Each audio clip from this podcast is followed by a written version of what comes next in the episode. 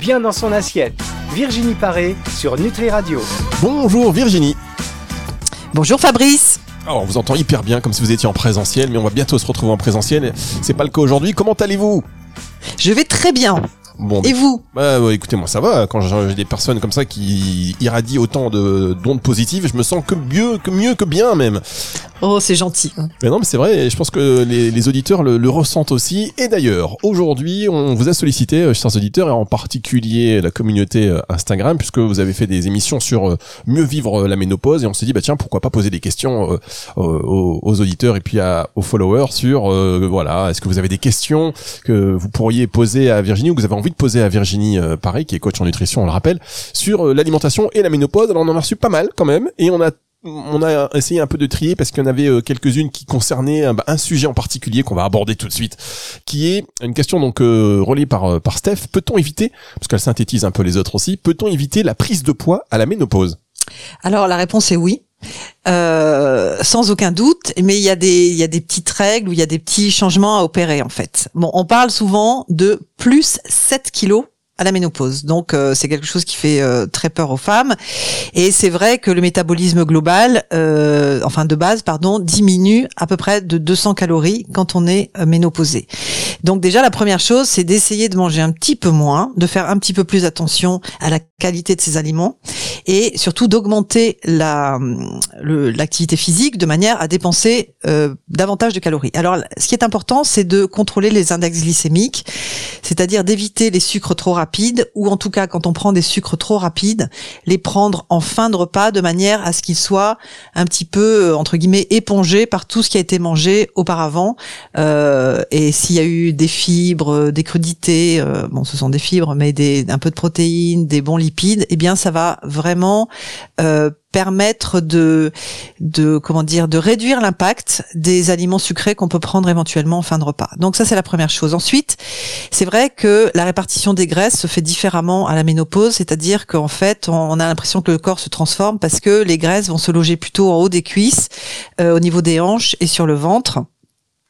Donc c'est là aussi qu'il est important de réduire euh, la consommation de sucre raffiné ou comme je viens de le dire de les prendre en fin de repas de manière à ce qu'ils viennent pas se loger euh, au niveau du ventre. Et enfin, quand il y a euh, une prise de poids vraiment abdominale, et bien souvent il y a une surconsommation de ce qu'on appelle les calories vides. Ce sont les calories qui n'apportent rien en termes de nutriments, hein, ni fibres, ni vitamines, ni ni bons gras. Je pense notamment aux biscuits apéritifs qui sont certainement euh, l'exemple des l'exemple même des des calories vides. Donc ces, ces calories, en fait, le corps sait pas trop quoi en faire, donc il va les mettre, il va les installer comme une en forme de bouée au niveau de notre ventre. Et là, c'est vraiment disgracieux. Donc évitez ce type d'aliment. Voilà, Bon. tout simplement. Ah bah ouais, tout simplement. Et il y a quand même des pièges, hein, parce que le biscuit apéritif, typiquement, vous l'avez dit, euh, des calories vides, mais on en prend un, c'est difficile genre de s'arrêter. C'est la raison pour laquelle il est préférable de ne pas commencer Voilà. et, pré- et, pré- et euh, préférer par exemple des apéritifs avec du houmous, du guacamole, des crudités, euh, des amandes, des noisettes non grillées, non salées. Ce sera bien meilleur qu'aller prendre des crackers qui euh, qui qu'on prend de façon presque compulsive. Hein. On commence à les à les manger, puis après on peut plus s'arrêter et ça n'a aucun intérêt euh, sur aucun plan en fait. Ça fait plaisir deux minutes, mais après. Euh, Euh, deux secondes et bien après, le, le ventre euh, nous rappelle qu'on a un peu abusé en fait. Exactement. Je sais pas qu'il y a un dicton comme ça qui dit euh, deux secondes de plaisir, euh, je sais pas, sept ans de malheur, je sais plus. Bon bref. Alors, oui. Ouais. 7 heures de digestion voilà. et 7 ans sur les hanches. C'est ça le dicton peut-être non? Ouais, oui, bah, peut-être que ça a un rapport aussi avec les enfants. Alors, comment Je plaisante. Ah oui, ah oui oui oui. Je plaisante bien évidemment. Alors, on continue dans les questions euh, qui ont rapport euh, au poids. Comment perdre la graisse du ventre? À la ménopause Question d'Elisa.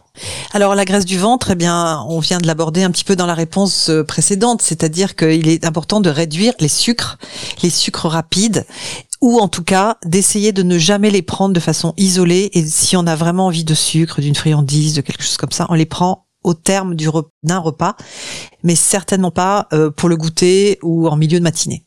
Voilà. Bien. Et euh, ça va permettre de réduire euh, de façon importante l'impact de ces sucres sur notre silhouette quand on fait comme ça. C'est aussi simple que ça. Et ben voilà, c'est simple, c'est beau, c'est clair, Mais c'est oui. net. On marque une pause et on se retrouve pour la suite de vos questions et surtout la suite des réponses de Virginie Paré pour cette émission bien dans son assiette sur Nutri Radio. Dans son assiette. Virginie Paré sur Nutri Radio. La suite de cette émission avec Virginie Paré sur Nutri Radio. Le soleil arrive dans vos oreilles, mesdames, messieurs, et on répond, enfin, on, euh, Virginie répond à vos questions posées euh, concernant l'alimentation et la ménopause. On en a déjà euh, posé deux, enfin, relayé deux, celle de Steph et d'Elisa. Question de Carole, comment retrouver le moral quand on a vécu sa ménopause comme un deuil? Alors, euh, c'est Ca- Carole, hein, c'est ça la, Exactement. la- c'est, c'est la personne qui a posé la question, Carole? Exactement. Bon, alors, euh, Carole, il faut savoir que le la ménopause, c'est uniquement la fin de la fertilité. Donc, euh, je ne sais pas si vous avez eu des enfants ou pas, mais euh, c'est ça en fait. C'est euh, ensuite la vie ne va pas s'arrêter parce que vous êtes ménopausé. Ça, c'est certain. Et euh, il y a moyen en fait de, de retrouver le moral. Déjà en changeant des petites habitudes de, de vie, en étant euh, curieuse de plein de choses, en essayant des, des, des expériences nouvelles, en essayant de s'intéresser à des choses euh, euh, qu'on n'avait pas abordé, enfin qu'on n'avait pas abordées au- auparavant. Et, euh, ça c'est la première chose. Et puis ensuite, vous pouvez stimuler vos hormones de bien-être par des comportements au quotidien. Déjà la principale hormone du bien-être, c'est la sérotonine, et on sait qu'à 80%, 70-80%, elle est euh, sécrétée par la flore intestinale. Donc plus vous allez avoir une flore intestinale équilibrée, et plus vous allez euh, stimuler la production de cette hormone euh, qui est la sérotonine. Ensuite, il y a une autre hormone qui s'appelle la dopamine et que vous pouvez stimuler justement par le sport, par des, activités de création nouvelles. hein. Euh, ça aussi, c'est important. Donc, euh, c'est- il est important de faire des choses qui vous plaisent, euh, des nouvelles activités, et vous allez sécréter de la dopamine. Il y a aussi l'ocytocine, qui est elle, l'hormone de l'attachement.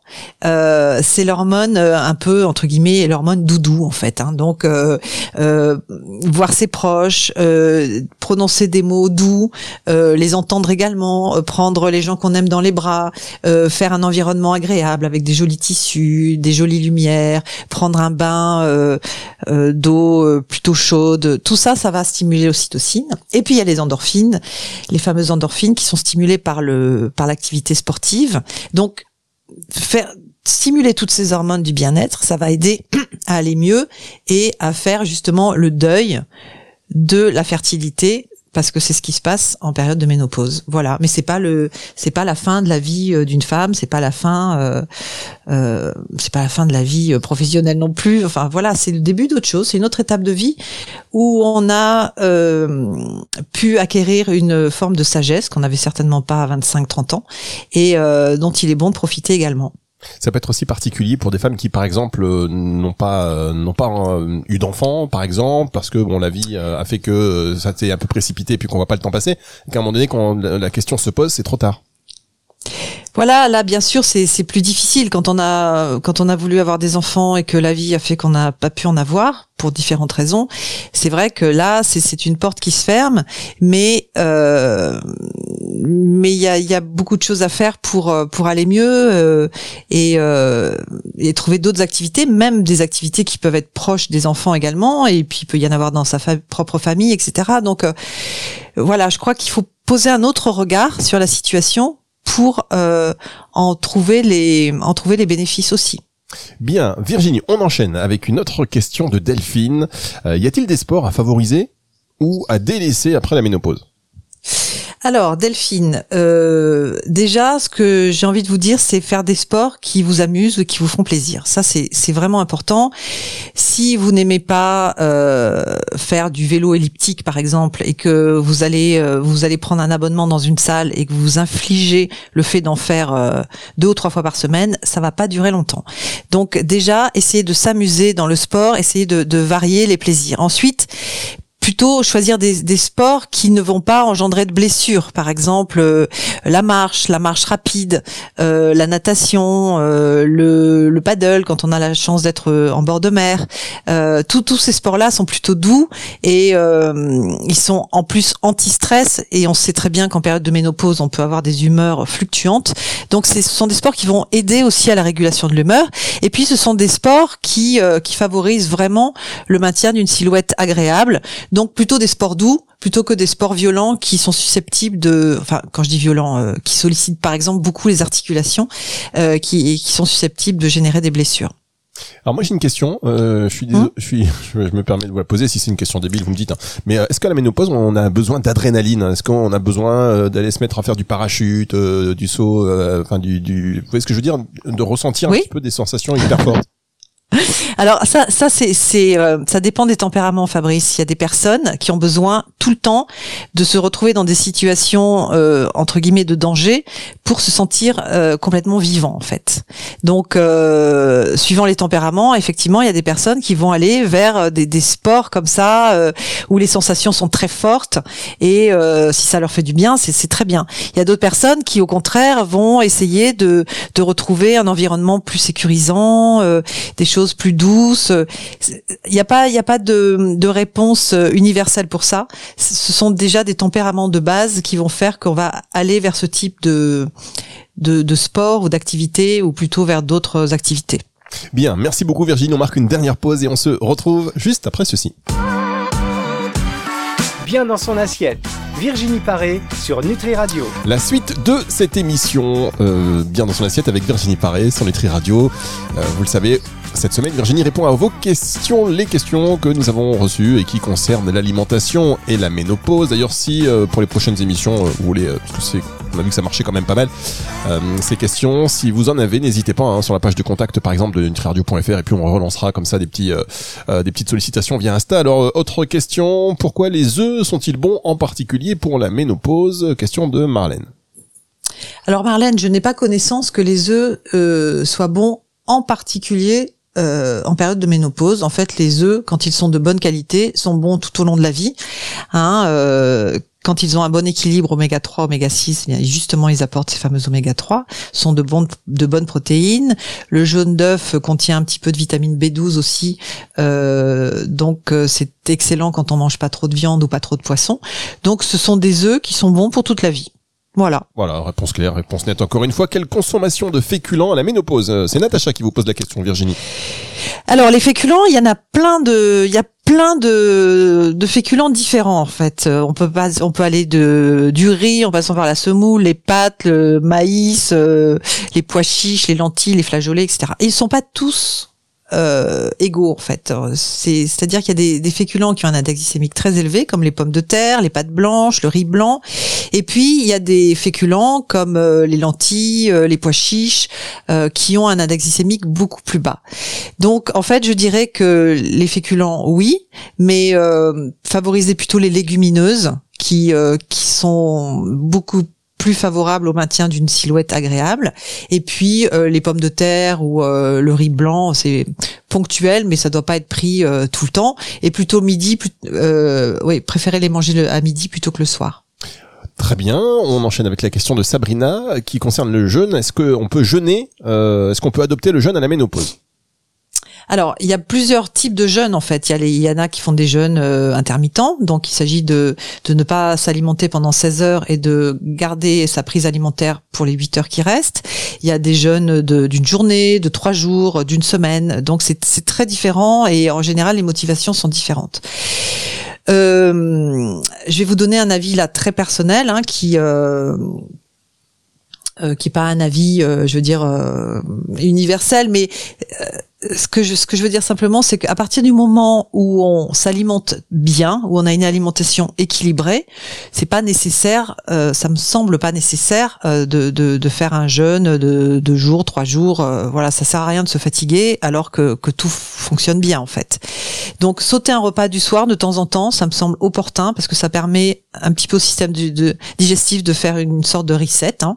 Euh, donc c'est bien, mais euh, le, jeûne de plusieurs jours ça me semble intéressant dans un cadre thérapeutique. Et là, c'est mieux d'en parler avec son médecin. Euh, mais euh, les jeûnes intermittents quotidiens, je suis pas vraiment pour.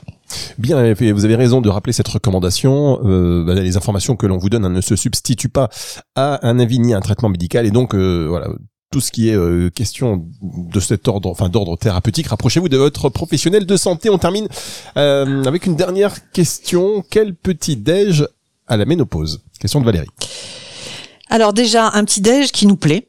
Ça, c'est comme le sport. Hein, euh, choisir des aliments qui vous plaisent et non pas des aliments dont on vous a dit qu'il fallait euh, les manger le matin. En fait, c'est la, règle, à mon avis, qui, qui est importante de suivre le matin, c'est de baisser au maximum les index glycémiques des petits déjeuners.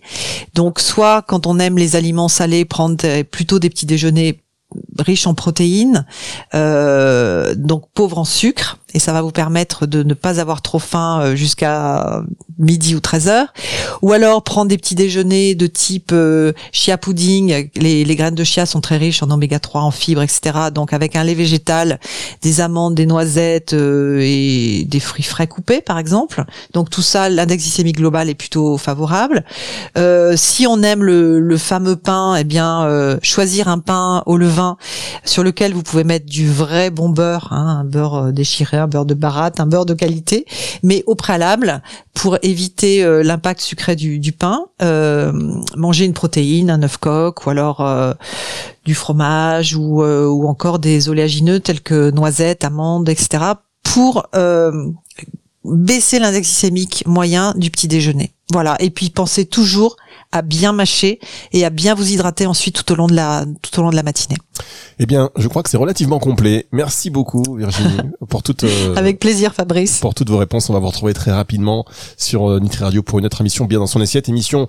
Euh, si vous avez loupé une partie hein, de, de, cette émission, rendez-vous sur euh, le site nutriradio.fr dans la partie médias et podcasts à la fin de la semaine car c'est à ce moment-là, dimanche aux alentours de 19h que vous allez pouvoir la réécouter dans son intégralité et sur toutes les plateformes de streaming audio. Je vous dis donc à très bientôt Virginie. Au revoir. À bientôt Fabrice. Bien dans son assiette. Virginie Paré sur Nutri Radio.